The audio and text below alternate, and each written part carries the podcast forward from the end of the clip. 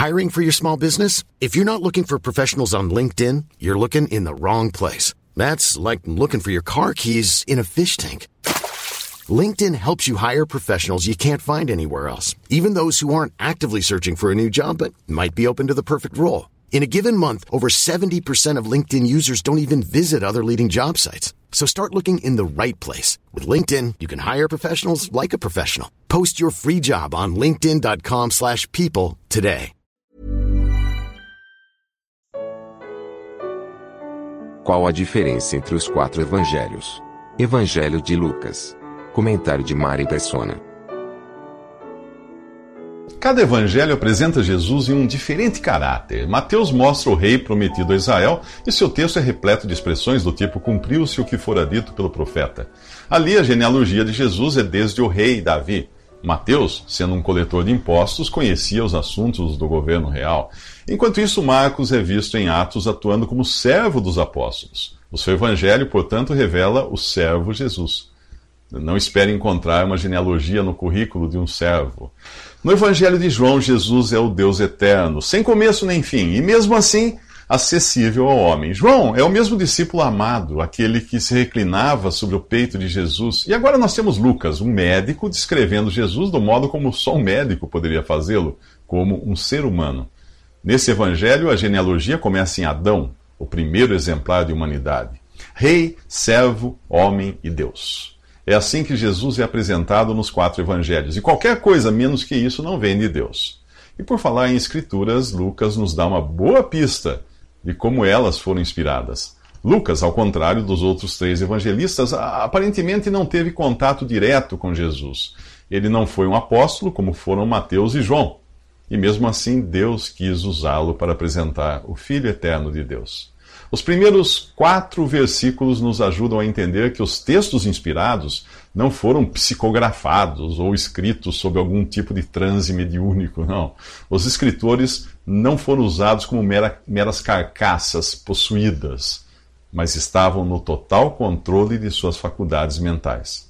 Paulo, em sua primeira carta aos Coríntios, deixa claro que os espíritos dos profetas estão sujeitos aos profetas pois Deus não é Deus de desordem, mas de paz.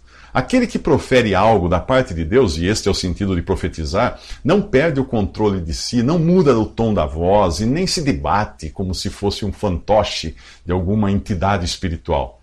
Isso você encontra nos rituais pagãos e, demoníacos, mas não nas coisas de Deus. Portanto, esteja ciente de que nem tudo que é apresentado hoje como vindo de Deus vem realmente de Deus. Histeria, fingimento e possessão demoníaca estão entre as coisas que fazem alguém perder o controle de si, querendo se passar por profeta de Deus. Devemos ser sábios, prudentes e diligentes para discernir o que é de Deus e o que não é.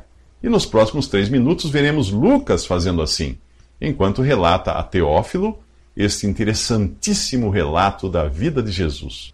Mas quem é Teófilo? Nos próximos três minutos. A Bíblia não nos diz quem era Teófilo, mas é fácil imaginar que pode ser qualquer um, inclusive eu e você. O nome grego é composto por duas palavras, Theo, que significa Deus, e Filo, que é amigo. Se você é amigo de Deus, então Teófilo é você. No livro de Atos, Lucas continua escrevendo a Teófilo.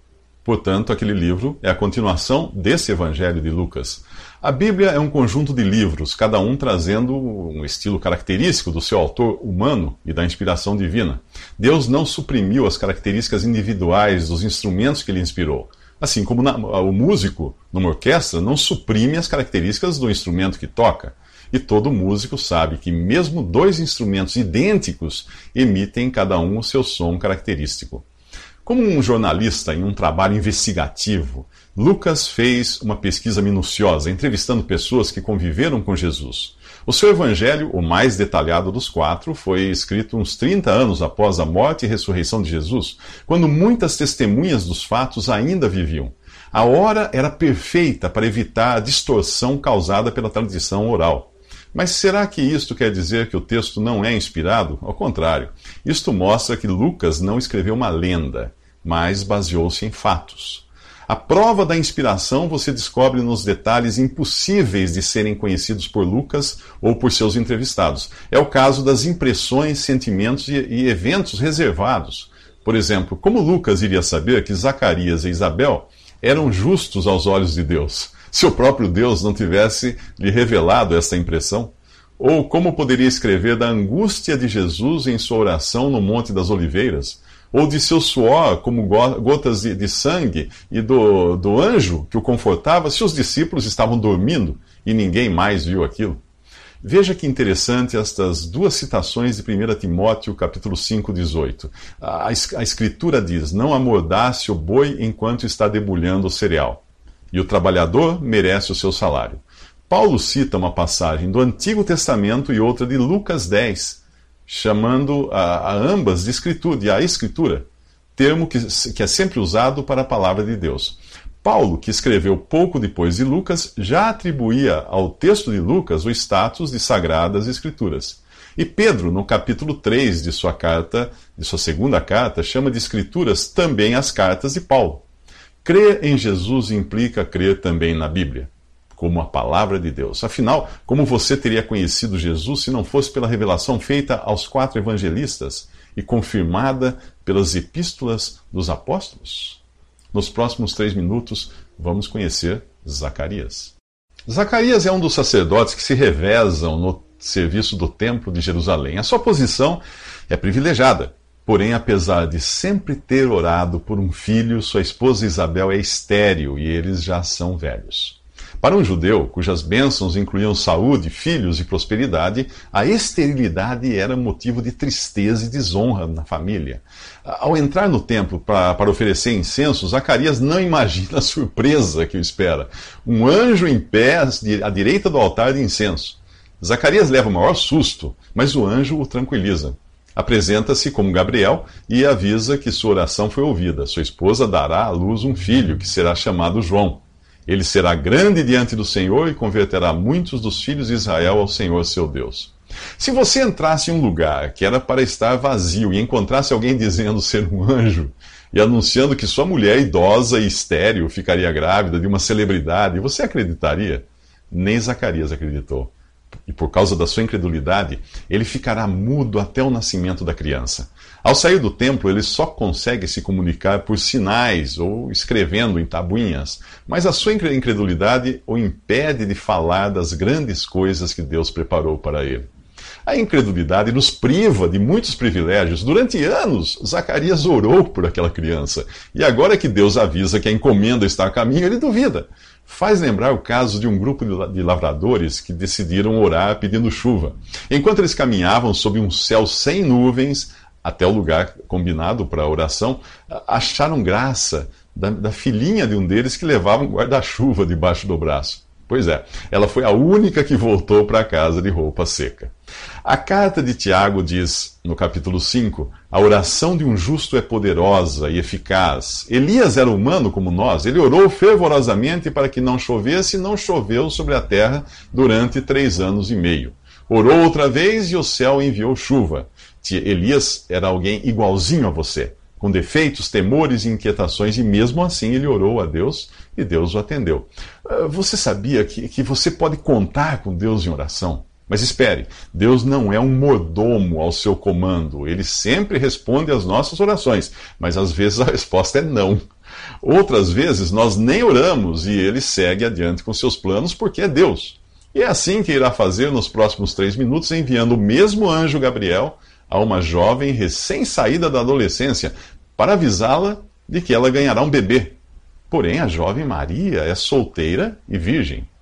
Zacarias e Isabel oravam por um filho e Deus atendeu suas orações, apesar de serem velhos e terem dúvidas se Deus responderia. Agora, a visita do anjo não é a um velho sacerdote no templo de Jerusalém, mas a uma jovem chamada Maria. Lucas não revela sua idade, mas naquela época e lugar as meninas deviam ter no mínimo 12 anos para se casarem e os meninos 13.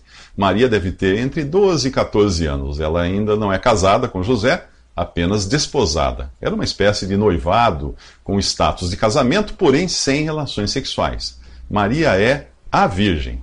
Mas por que dizer que ela é a Virgem e não uma Virgem? Porque é assim que Deus a chama na profecia de Isaías. Lá diz assim: Por isso o Senhor mesmo lhes dará um sinal. A Virgem ficará grávida e dará à luz um filho, e o chamará Emanuel.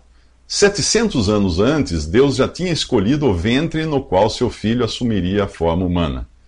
Ela, Maria, já tinha sido mencionada na primeira vez uh, em que o evangelho foi proclamado no jardim do Éden. É, em Gênesis nós lemos que Deus avisou Satanás: porém inimizade entre você e a mulher, entre a sua descendência e o descendente dela.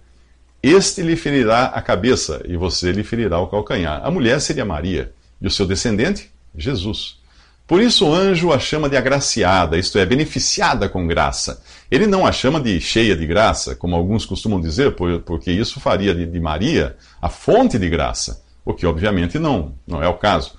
Imagine se você fosse uma jovem de 13 anos e um homem aparecesse dentro da sua casa dizendo ser um anjo. Como você reagiria? Ficaria perturbada, como Maria fica aqui. Gabriel a tranquiliza explicando que ela tinha sido agraciada por Deus. Ah, que ótimo. Talvez ela ficasse mais tranquila se ele não continuasse a mensagem. Você ficará grávida e dará à luz um filho, e lhe porá o nome de Jesus. Ele será grande, e será chamado Filho do Altíssimo. O Senhor Deus lhe dará o trono de seu pai Davi, e ele reinará para sempre sobre o povo de Jacó. O seu reino jamais terá fim como se a presença de um anjo já não fosse demais para ela. O que ele diz é de tirar o fôlego. Ela irá engravidar. O filho terá um nome que significa Jeová é o Salvador. Será um grande homem e ao mesmo tempo divino, o filho do Altíssimo. Ele assumirá o trono de Davi e seu reino não terá fim. Que Deus preparou Maria para isso, não há dúvida. Que garota teria recebido tal informação sem desmaiar ou se des desesperar? Maria não duvida do anjo, mas ela tem apenas uma pergunta, que faz nos próximos três minutos.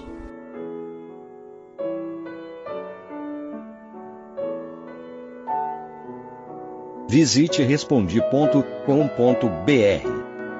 Visite também 3minutos.net.